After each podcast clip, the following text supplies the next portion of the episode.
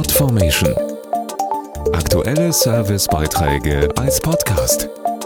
Regelmäßige Infos und Tipps aus den Bereichen Gesellschaft und Soziales.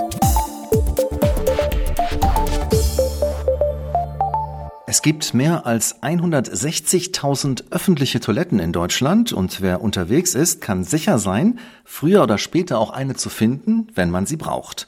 Für Menschen mit schweren Behinderungen sieht das anders aus. Es gibt zwar mittlerweile recht viele Behinderten-WCs, doch die sind für sie oft nicht ausreichend. Das Projekt Toiletten für alle möchte das ändern.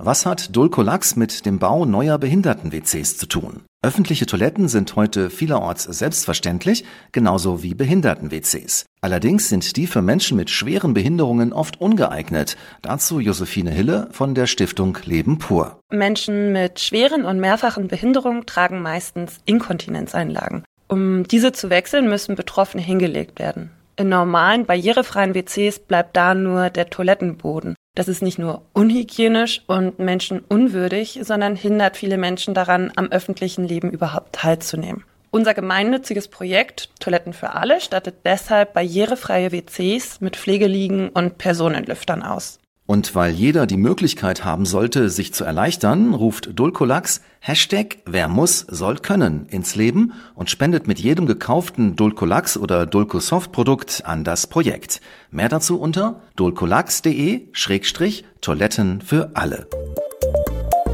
Podformation.de Aktuelle Servicebeiträge als Podcast.